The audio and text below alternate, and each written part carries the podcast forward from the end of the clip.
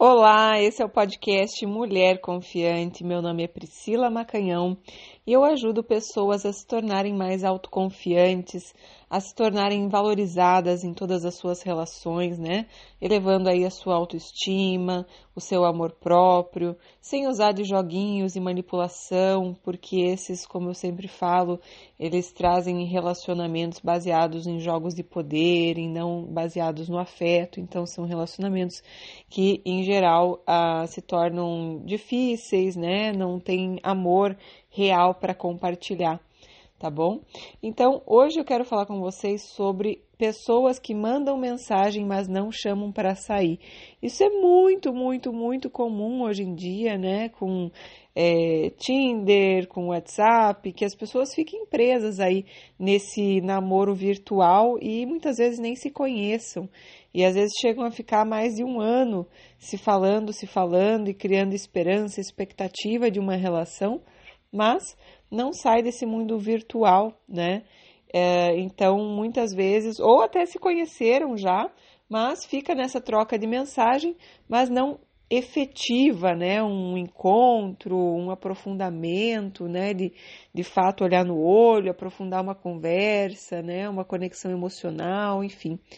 E às vezes até tem conexão emocional, né, gente? Mas a distância, porque muitas vezes é o que a pessoa consegue. Então, eu vou é, explorar um pouco mais esse assunto, porque é muito comum, é, eu vejo que pessoas queiram se relacionar e falem, Priscila, no, meus relacionamentos não evoluem, mas quando você vê, é, tem muita gente presa nesse ciclo aí de ficar só no telefone, trocando mensagem, né? Porque querendo ou não, isso preenche de alguma forma aquela carência, mas não é, não, não dá um basta quando a situação não evolui, né? Fica muito tempo é, sem dar um basta, né? É importante que a gente tenha um limite nisso, né? Que a gente consiga dar um basta a hora que a situação passa de um determinado tempo aí, tá?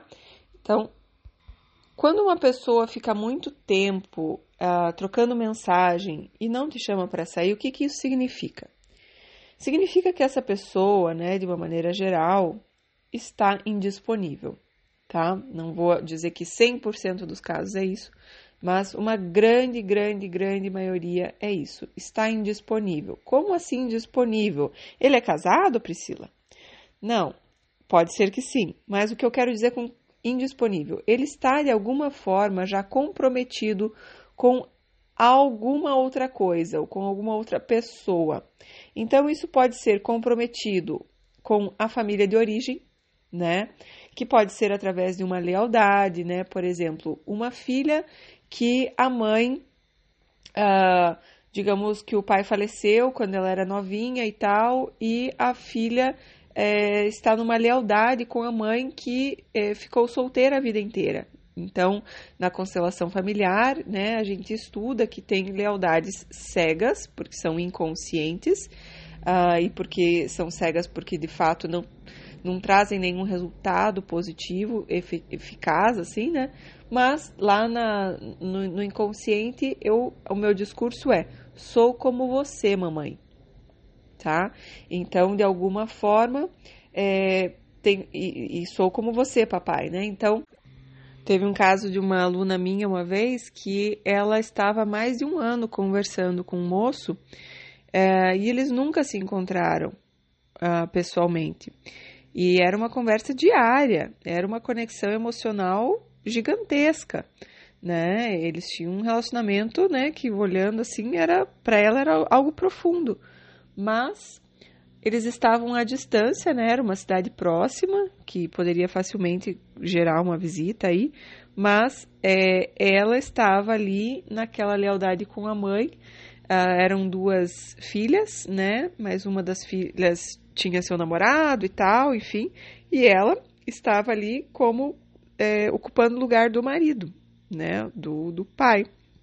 Então, ela podia se relacionar até um determinado nível, né? No seu inconsciente tinha que o mais importante era o relacionamento com a mãe, o tempo dedicado com a mãe. E que imagine se desse certo um relacionamento com uma pessoa de outra cidade e ela tivesse que se mudar. Como é que ia ser? A prioridade internamente para ela era o relacionamento com essa mãe, né? Era o servir a mãe. Por que o servir a mãe? Porque lá no nosso inconsciente, lá na nossa alma, nós temos, é, às vezes, quando estamos nessa criança, essa coisa de é, pagar a vida, né? De retribuir a vida que veio.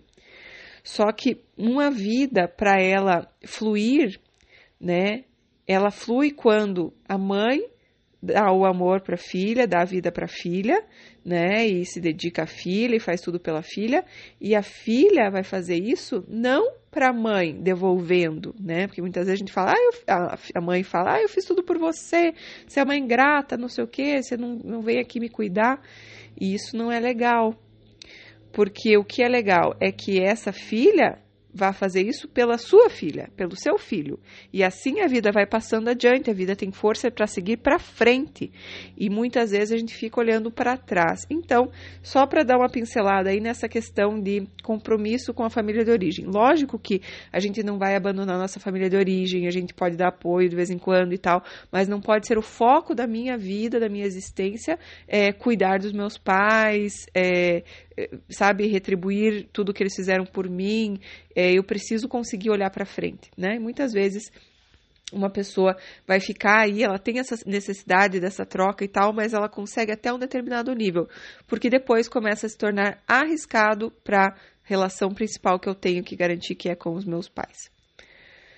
Então, pode ser que essa pessoa esteja comprometida com a família de origem, pode ser que essa pessoa esteja comprometida com outra pessoa, né? Ou seja, seja realmente casado, seja realmente esteja namorando ou ficando sério com alguém, e aí essa pessoa, ela às vezes está carente, está na relação, mas a relação, né, digamos, está ficando sério com alguém, mas não tem muita certeza, às vezes quer deixar uma outra ali na garantia, caso não dê certo. Uh, aí namorando, mesma coisa, às vezes a relação deu uma esfriada e tal. Casado, é normal, né, que existam altos e baixos numa, numa, relação, num casamento, e que muitas vezes nesses momentos de baixa a pessoa vai buscar a sua autoestima, vai buscar preenchimento, vai buscar atenção, é, trocando mensagem. Não quer dizer que a pessoa tem intenção de terminar o casamento, mas ela quer dar uma preenchida ali, é, se sentir importante, se sentir bonitão, bonitona e vai fazer isso é, através de troca de mensagens, mas no fundo é, não tem coragem de trair, não consegue, não quer trair e, e vai ficar só nas mensagens. Então vai mandar mensagem, mas não vai chamar para sair. E, gente, é a mesma coisa, curtir stories, mandar direct, tudo isso. Enquanto não chamar para sair, não se iluda, não é atitude, não é nada, não significa nada.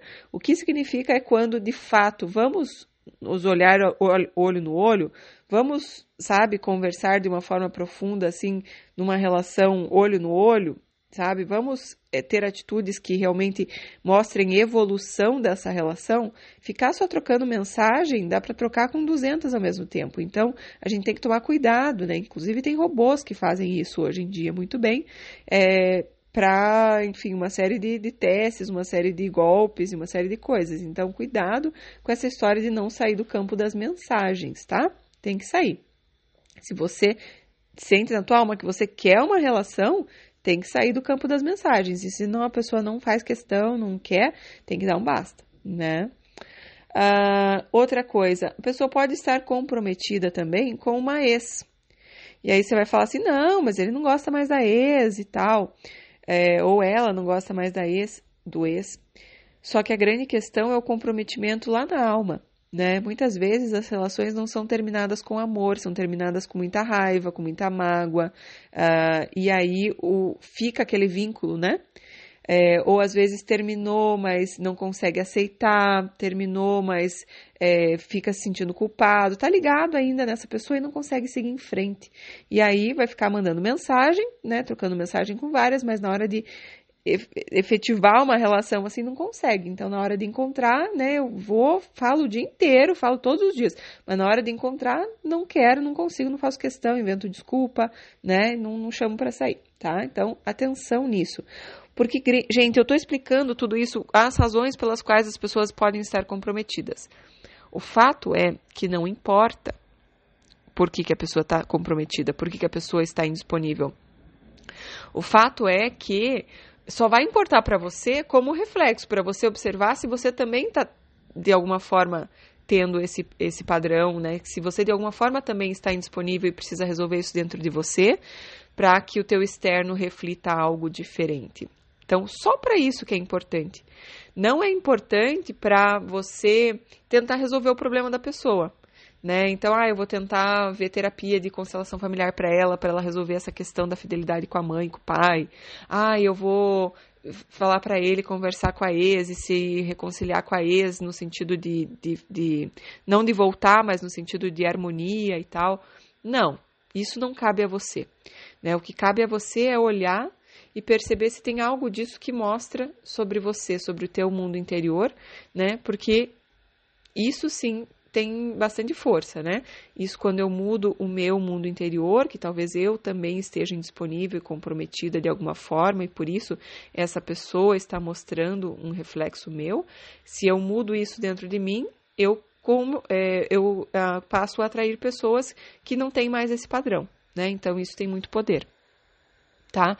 Agora, se eu fico muito tempo nisso, fico insistindo em pessoas indisponíveis e não busco nada para mudar o meu interno, né, para olhar se talvez eu também esteja indisponível, é muito provável que eu esteja indisponível para amar, né? Porque amar é algo que te coloca vulnerável, amar é algo que é, pode dar medo, né, de, de, de, de se entregar e de sofrer e de não ser correspondido. Então, tem muitas coisas que é, às vezes as pessoas ficam nessa defensiva, né? Colocam esse escudo, essa distância, porque é mais seguro. Lá no fundo não tem essa coragem, né? E muitas vezes a gente também está assim, e essas pessoas são um reflexo disso, tá?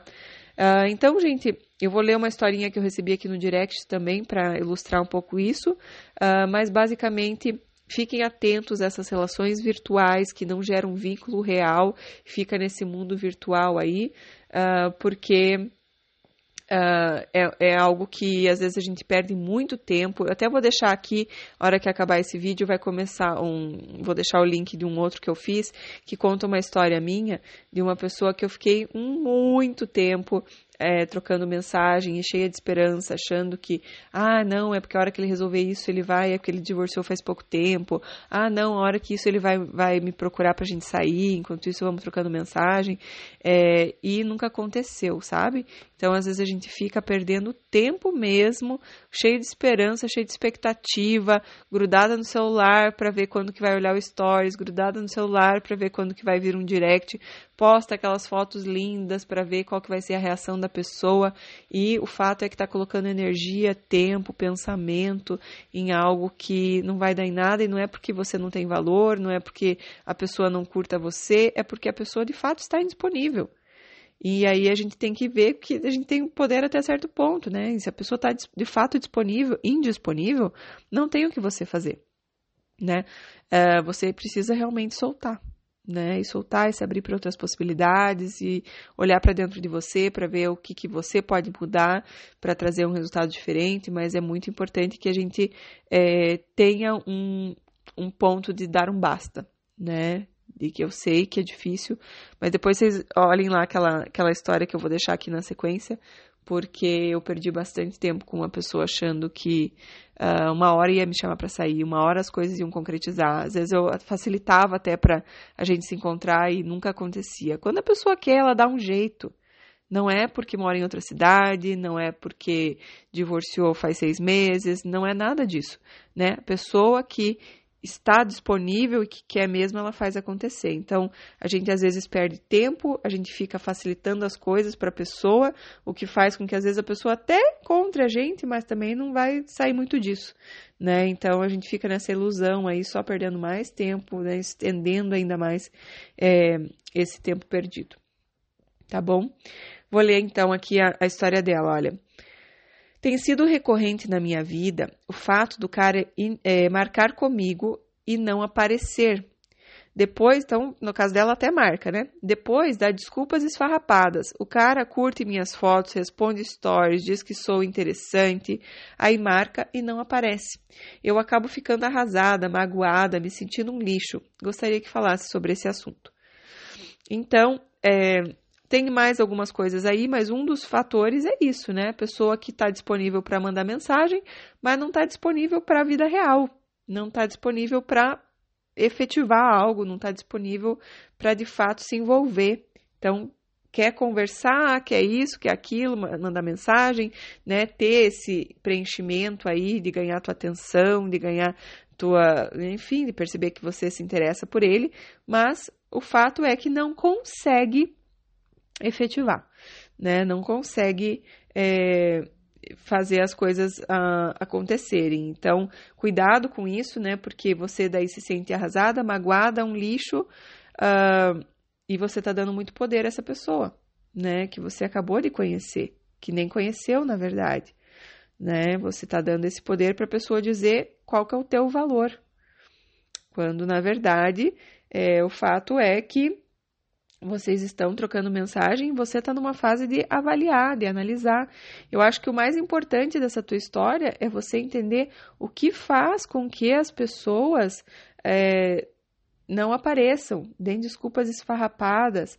Então, o que faz com que, o que, que a vida está querendo te mostrar com isso? Quem sabe tem alguma coisa do passado que você precisa olhar e curar, né, dessas questões de da pessoa simplesmente não aparecer, né? Não sei como é que era com o teu pai, se eles, seus pais eram casados, se teu pai, enfim, né? Às vezes, é, enfim, tem que analisar e aprofundar um pouco mais, né? Mas a vida às vezes está querendo nos mostrar alguma coisa que ficou de mágoa lá de trás, né? E que quando isso acontece, pega esse gatilho, né, da, da emocional e aí você vai para esse arrasada, magoada, sentindo um lixo que na verdade, essa pessoa ainda não tem tanto poder, mas quem sabe quem estava lá, lá, atrás é, fazia você se sentir assim em alguns momentos. Então, é importante a gente avaliar isso, tá bom?